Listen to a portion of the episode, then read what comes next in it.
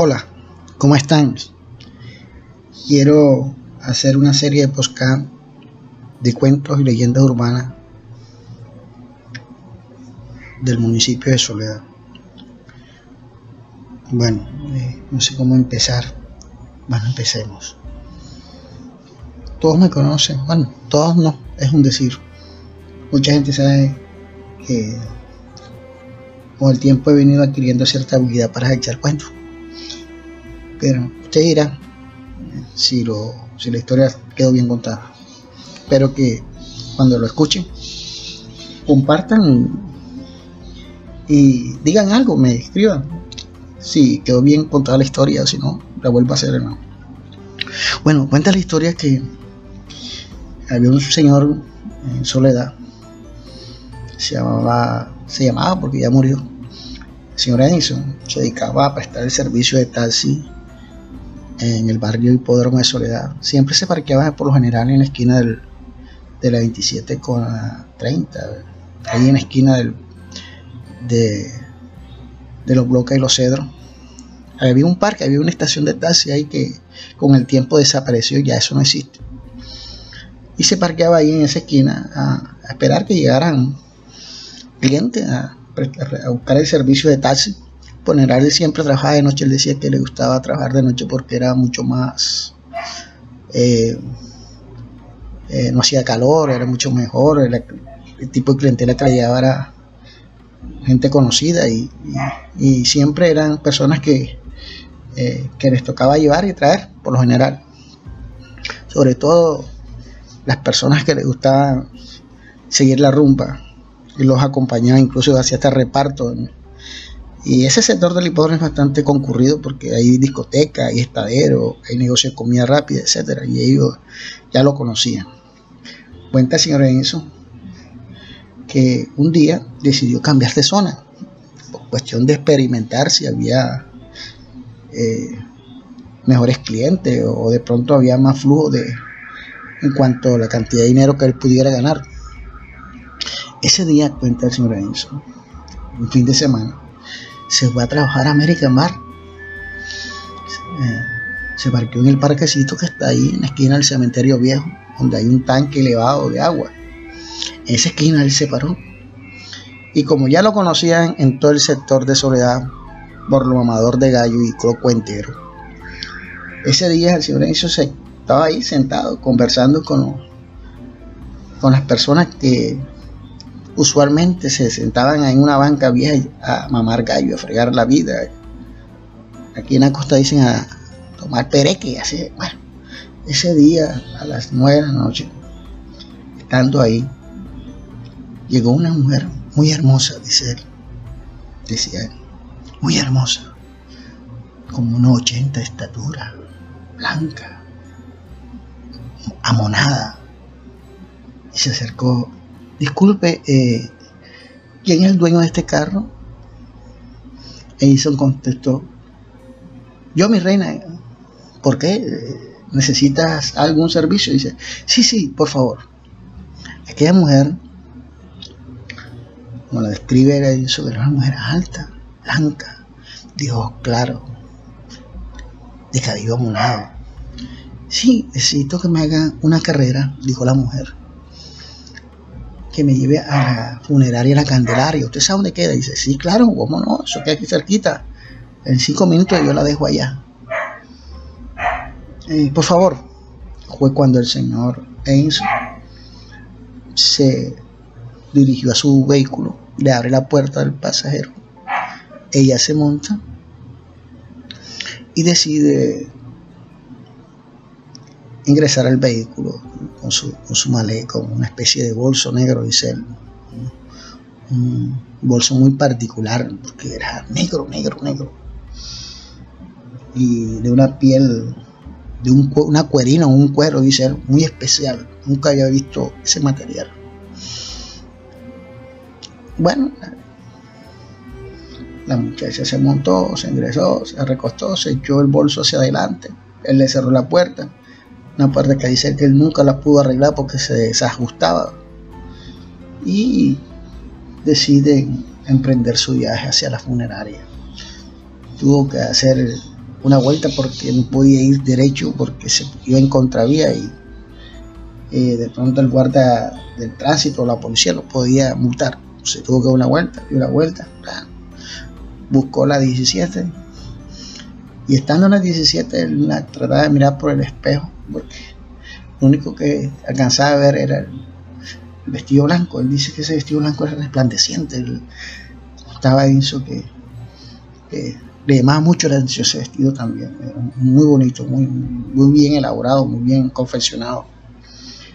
Cuando él llega a la entrada del cementerio, a la entrada de la funeraria, se da cuenta que al mirar hacia, hacia, hacia la funeraria, ve la cantidad de gente ahí parada y algunos tomando tinto, otros.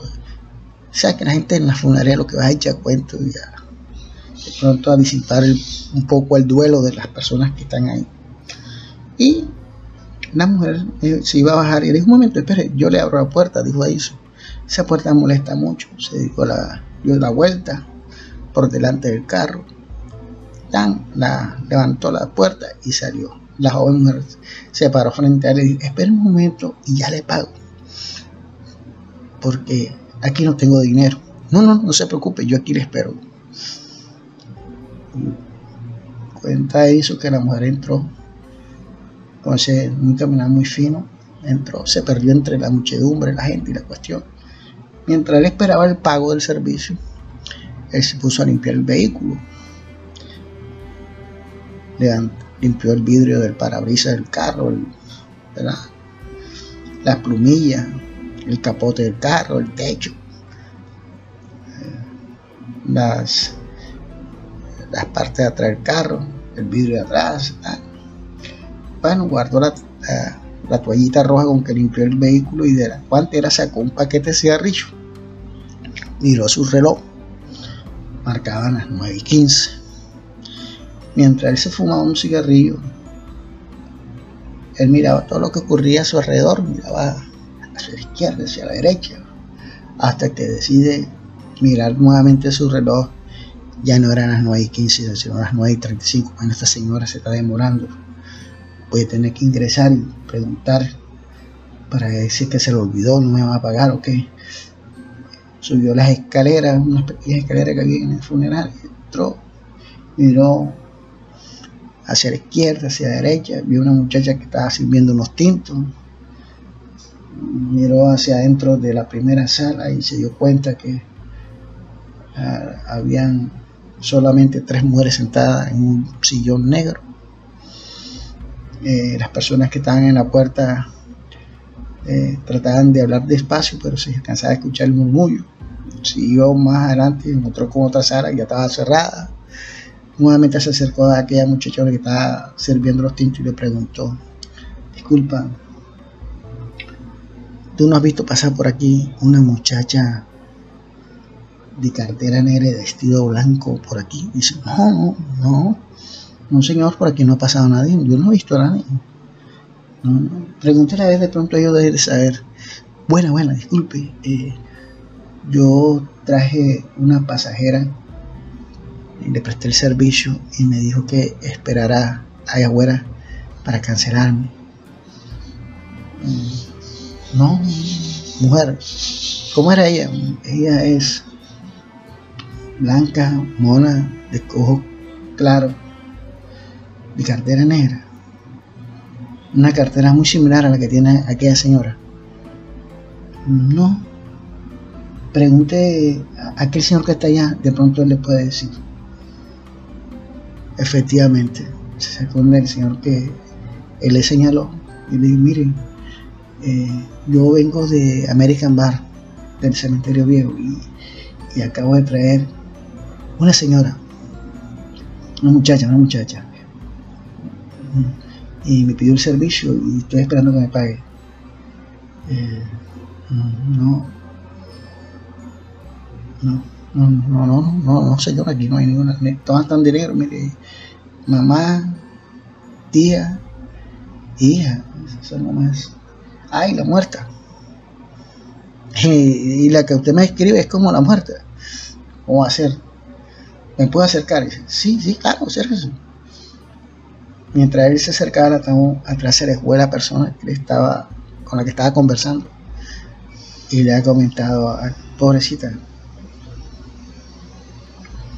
le ha comentado a la persona que tiene desde la parte de atrás de él, murió tan joven y él quedó perplejo cuando miró que la mujer que estaba en el interior de aquel ataúd era la misma chica que había traído. Y un frío, dice Edison, que le entró por los pies y le congelaban las arterias, las venas.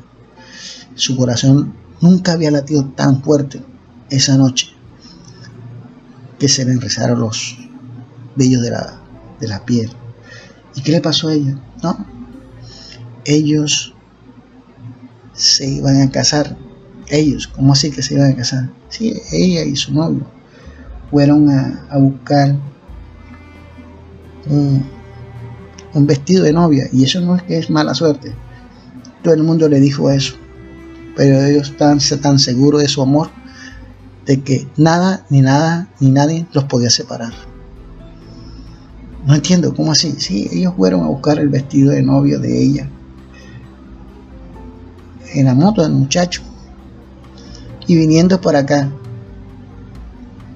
para su casa, sufrieron un accidente. El muchacho murió enseguida y ella murió hace 24 eh, horas más o menos. No puede ser. Sí, esa es la historia de ellos dos. Mirando fijamente el vidrio que separa la muerte de la vida. Eiso salió como si el cuerpo le pesara. Se acercó a su vehículo y comenzó a mirar hacia lo profundo de la calle. No, a haber pasado esto a mí. Casi arrastrando el alma, en su su vehículo, prendió el carro. Y lentamente, si de ahí de la funeraria hasta el lugar donde él se parqueaba usualmente, habían 10 minutos, eh, a él le parecían como una hora porque se quedaba ahí y pensaba y repensaba y en su cabeza se repetía la misma imagen. Enzo se parqueó nuevamente donde siempre se había parqueado. Se fue al frente donde quedaba un pequeño kiosco y pidió una botella de ron caña. Se sentó en la banca y a tomar en esa esquina todo el que llegaba ahí a buscar el servicio de él, le decía, no, hoy no estoy trabajando. Y le contaba lo que le había acabado de pasar. Una, dos y hasta tres veces le repetía la historia. El señor Enzo nos contó esa historia a nosotros. Nosotros hasta le mamamos gallo, mierda. ¿Sabe cómo somos nosotros los costeños? Que les gusta el perrateo y la cuestión y la burla y la madera de gallo. Pero no sabemos si esta historia que le estoy contando en verdad fue ficción o se la inventó él o qué. Pero él la contó así como se la he relatado yo a ustedes. Enson en esa misma semana murió. Murió en el parque duró varios días tomando. Le dio un paro, se lo llevaron hasta el hospital de Soledad